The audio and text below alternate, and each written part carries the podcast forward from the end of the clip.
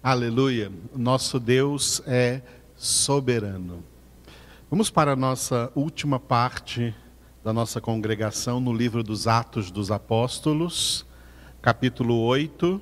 Chegamos no último parágrafo, último texto deste capítulo, dos versículos 26 ao 40, cujo título é O Eunuco essa história de como este homem, este eunuco, foi evangelizado pelo diácono Filipe, depois que o diácono Filipe deixou então a cidade da Samaria e se dirigiu para a faixa de Gaza, e neste caminho ele se encontrou com este eunuco. Esse texto, que vai, portanto, do versículo 26 até o versículo 40 de Atos 8, ele está dividido da seguinte maneira: ele começa com uma introdução, nos versículos 26 até o versículo 28, aonde nós vemos Filipe sendo orientado pelo anjo. Um anjo do Senhor veio orientar a Filipe, por isso que ontem nós falamos alguma coisa sobre anjo.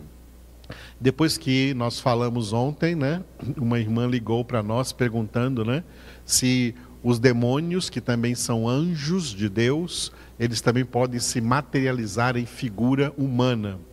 Eu disse que não, porque não tem permissão, eles não têm permissão de Deus para isso. Os anjos de Deus que se materializaram em figura humana e apareceram como homens diante de outros homens, a Abraão, por exemplo, a Ló, e assim é tantos outros que a gente lê na Bíblia Sagrada, aos próprios apóstolos, e eles apareceram em figura humana por permissão e propósito de Deus. Deus não tem nenhum propósito para que nenhum demônio apareça em figura humana, portanto, eles não podem fazer isso. Os demônios e Satanás são anjos limitados em suas ações. O diabo não pode fazer tudo o que ele quer, os demônios não podem fazer tudo o que eles querem. Eles só podem fazer aquilo que Deus permite. E Deus não permite que eles apareçam para ninguém aí em figura humana, em figura de homem. Deus não tem nenhum propósito disso na vida destes anjos decaídos. Então foi assim que eu respondi essa pergunta para quem me perguntou ontem, né? E já que alguém perguntou, né, eu aproveito para tirar qualquer dúvida de qualquer pessoa, de qualquer irmão aí em nome de Cristo Jesus.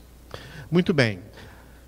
O desenvolvimento aqui deste livro, então, é deste parágrafo do 26 ao 40, vai do 29 ao 40, né, orientado pelo próprio Espírito Santo de Deus. Nós estamos ainda no orientado pelo anjo, né, 26 a 28. Nós vimos ontem o versículo 26, que eu dei o título Caminho para Gaza. Foi nesse caminho para a faixa de Gaza, né, a, terra, a antiga terra dos filisteus, terra que Israel nunca conquistou, até os dias de hoje. Hoje essa terra está nas mãos ainda dos árabes.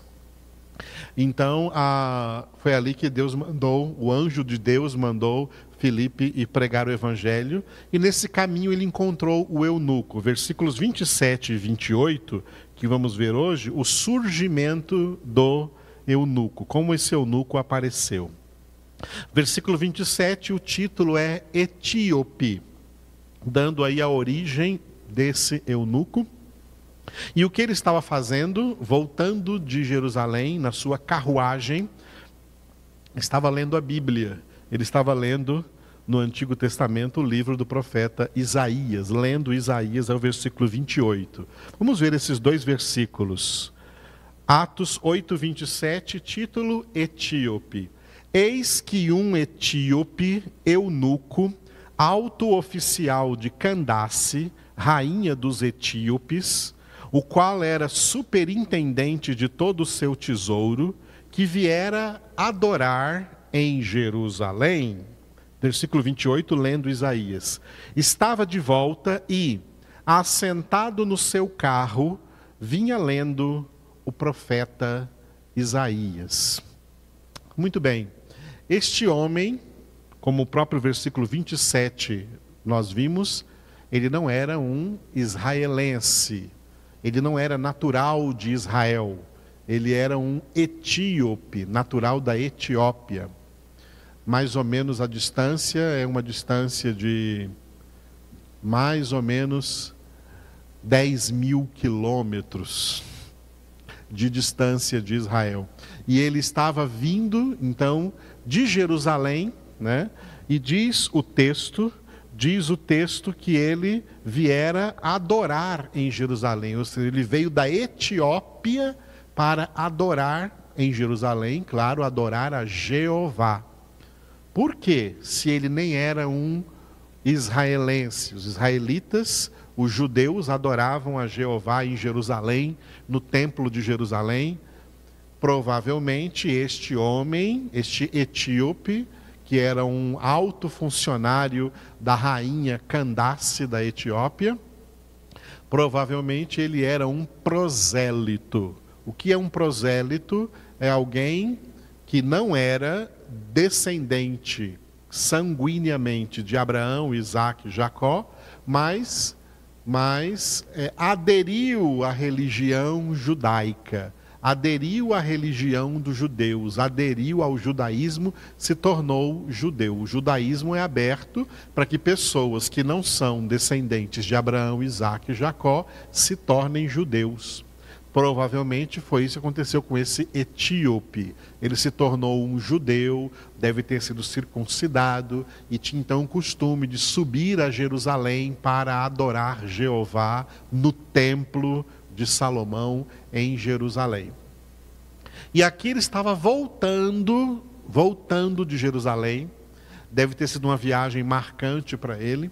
Pode ser até que em Jerusalém ele ouviu sacerdotes judaicos pregando na pregando no templo em Jerusalém e pregando talvez acerca do livro do profeta Isaías, e ele voltando no seu carro, o seu carro, é claro, não era um carro como motorizado como nós temos hoje, que não existia naquela época, era uma carruagem, né? Uma carruagem, ele provavelmente levada por cavalos, né?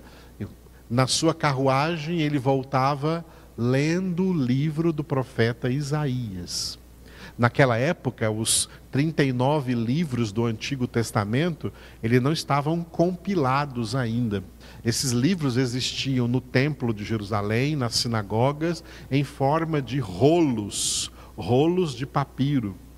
E alguém que, para possuir um desses livros, por exemplo, o livro do profeta Isaías, que era um grande papiro, um grande rolo de livro, era alguém que tinha um poder aquisitivo alto. Se o etíope era um alto funcionário da rainha Candace, devia ser alguém abastado, alguém rico, para poder ter em suas mãos, não era, ter, não era como ter uma Bíblia assim, nossa, hoje, que a gente compra muito mais barato, muito mais em conta. Não, era difícil alguém, só uma pessoa muito rica, conseguia comprar um pergaminho, né? Um papiro, um rolo de um dos livros da Bíblia em Jerusalém, algo copiado por algum dos copistas que havia ali em Israel. E o livro do profeta Isaías, que é um livro bem grande, um dos maiores livros do Antigo Testamento, são 66 capítulos, e ele vinha lendo ali o livro do profeta Isaías. E nós vamos ver depois no contexto que ele estava lendo já o capítulo 53, Imagina que já, já devia ter lido até do capítulo 1, estava ali no capítulo 53, durante a sua viagem, lendo o livro do profeta Isaías. Bom, este homem estrangeiro, não era israelita, ele provavelmente então sendo um prosélito, ele se tornara judeu, mas ele não era cristão ele não era convertido a Jesus Cristo. Ele não conhecia ainda Jesus. Ele era apenas um religioso. Essa é uma das vantagens das religiões. Porque uma religião pode ser alguma coisa prévia de uma real conversão nem todo religioso é convertido. Aliás, nenhum religioso é convertido. Porque quando a pessoa é convertida, ela deixa de ser religiosa, ela se torna homem espiritual, nascido de novo, nova criação em Cristo Jesus. Este homem era um religioso. Religioso, meramente religioso, não tem salvação.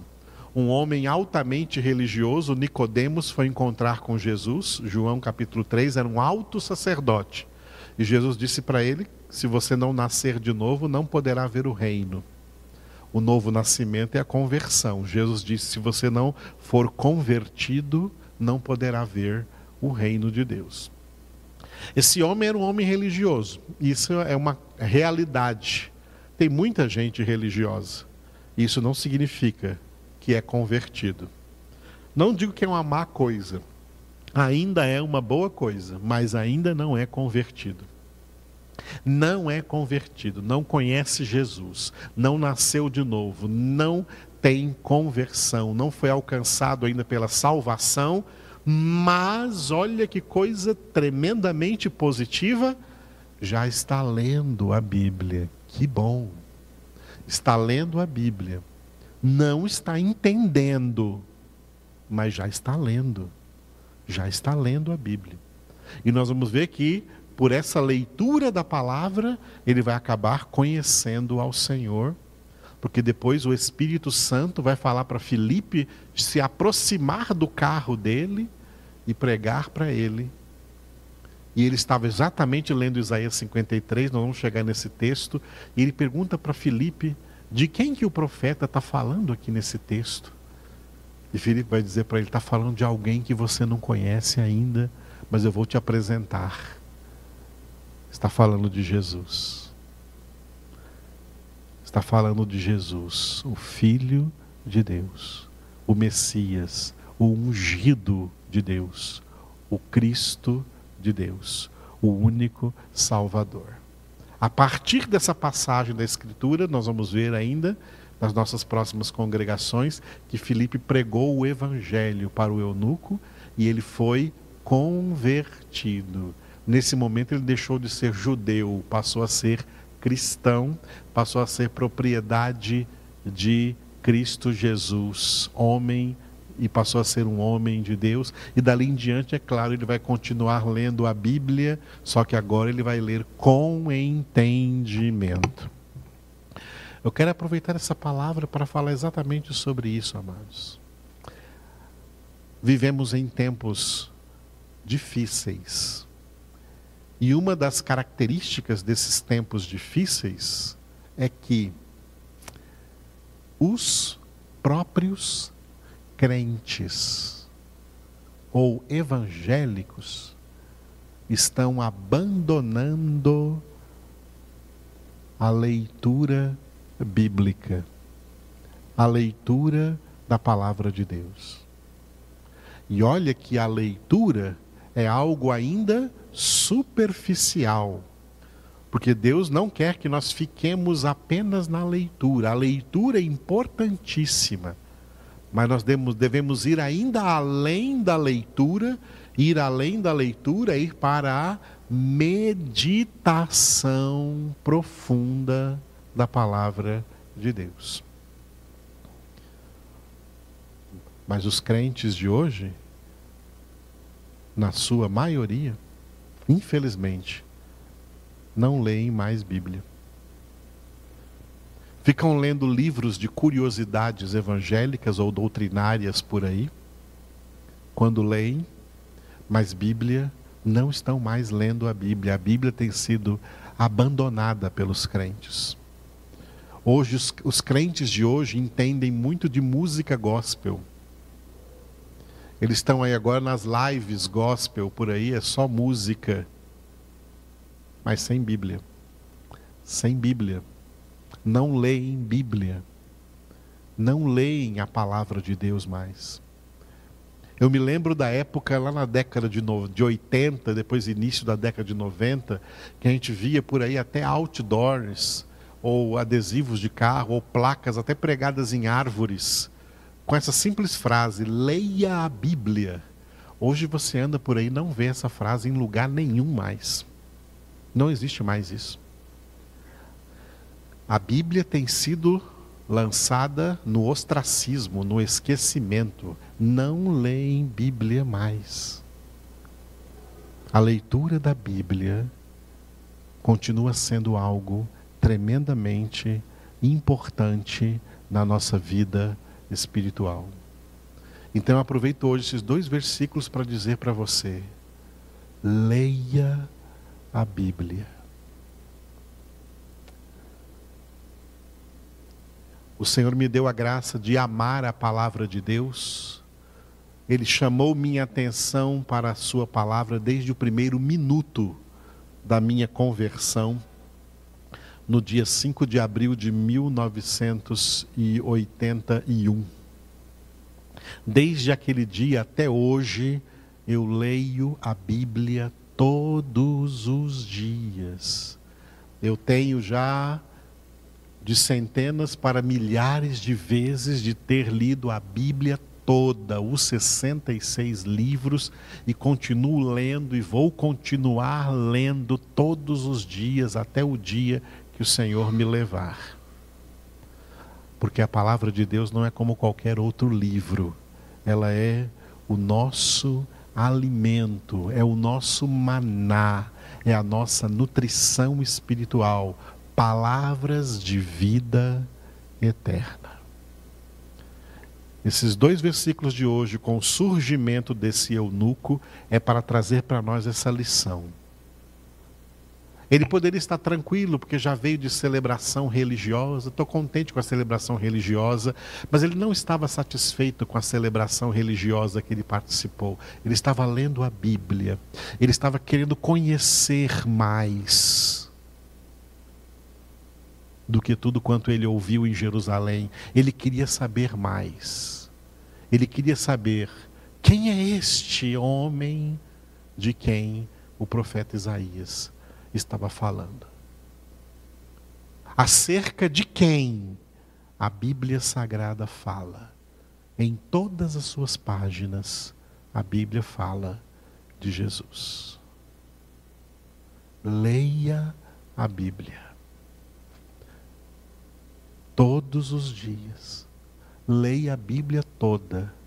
Crie uma agenda diária de leitura da palavra de Deus, porque ela não é uma mera leitura, ela é uma nutrição espiritual, um alimento espiritual. E é por essa palavra que, como eu falei agora usando o livro de Números, Deus faz o seu rosto resplandecer sobre nós. Glória a Deus. Fique com essa mensagem, encerrando hoje a nossa congregação. Eu vou orar para que Deus dê a você avidez pela Sua palavra.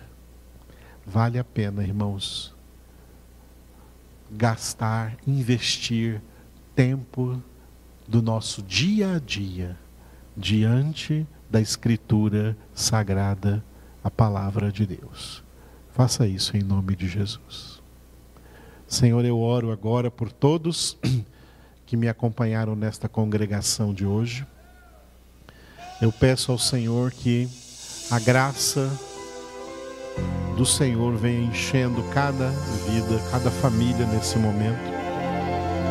E eu peço que o Senhor dê a todos fome e sede da tua palavra avidez pela tua palavra. Coloca Espírito Santo no coração de todos os verdadeiros crentes, coloca no coração deles aquele prazer do homem do Salmo número um que tem o seu prazer na lei do Senhor e movido por esse prazer nela medita de dia e de noite. Coloca agora, Senhor, coloca este prazer espiritual no coração de todos, para que todos meditem, leiam, leiam a Bíblia Sagrada, leiam os 66 livros, mergulhem suas vidas na palavra de Deus, alimentem suas vidas na palavra de Deus. Vivemos dias de crise espiritual que muitos crentes, Senhor, estão se tornando crentes carnais, estão deixando de ser homens espirituais. Ao invés de ser pessoas que têm prazer na palavra, têm sido pessoas que têm prazer no mundo, prazer em festas.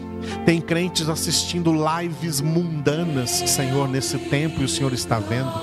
Tem crentes, Senhor, fazendo festas juninas, Senhor festas católicas, nem, nem festas evangélicas elas são. E tem pessoas que estão por aí, Senhor, em festas, em bebedeiras, em músicas do mundo, Senhor. Mas lendo a Bíblia eles não gostam, não têm prazer na palavra do Senhor. Misericórdia, Senhor. Misericórdia, eu clamo ao Senhor por todos eles. Eu te louvo, Senhor, porque desde o primeiro segundo da minha conversão, o Senhor me deu zelo pela tua palavra, amor pela tua palavra. Tu sabes que eu não amo a palavra porque sou pastor. Tu sabes que eu amo a tua palavra porque eu sou teu filho. E desde o primeiro minuto em que o Senhor me transformou no teu filho, eu não larguei mais a tua palavra diariamente, sem falhar um dia sequer. Obrigado, Senhor, porque essa palavra nos alimenta, porque essa palavra nos consola, essa palavra nos conforta, a tua palavra nos fortalece, a tua palavra nos liberta, a tua palavra nos purifica, a tua palavra nos santifica a tua palavra nos forma, nos transforma. A tua palavra, Senhor, opera graça em nossa vida diariamente. Te louvamos porque a tua palavra é viva e eficaz porque a tua palavra, Senhor, é espada de dois gumes, espada do Espírito Santo, que penetra até o ponto de dividir alma e espírito, juntas e medulas, e apta para discernir pensamentos propósitos, intenções do coração. Obrigado porque a tua palavra é santa e poderosa para operar em nós a tua salvação, a tua redenção. Que a tua palavra entre agora nessas casas, entre agora nesses lares, entre nessas vidas, entre nesses homens, nessas mulheres, nesses casais nos seus filhos, nas crianças, nos adolescentes, nos idosos. Que a tua palavra entre agora, Senhor, e faça uma obra poderosa nessas vidas, vivificando-os, aquecendo-os para ti, tirando a frieza espiritual, tirando o desânimo espiritual, tirando essa depressão espiritual, esse torpor espiritual, Senhor. Levanta um povo reanimado, reavivado na tua palavra, Senhor, na palavra da verdade, palavra santa, palavra de Deus, palavra viva e eficaz,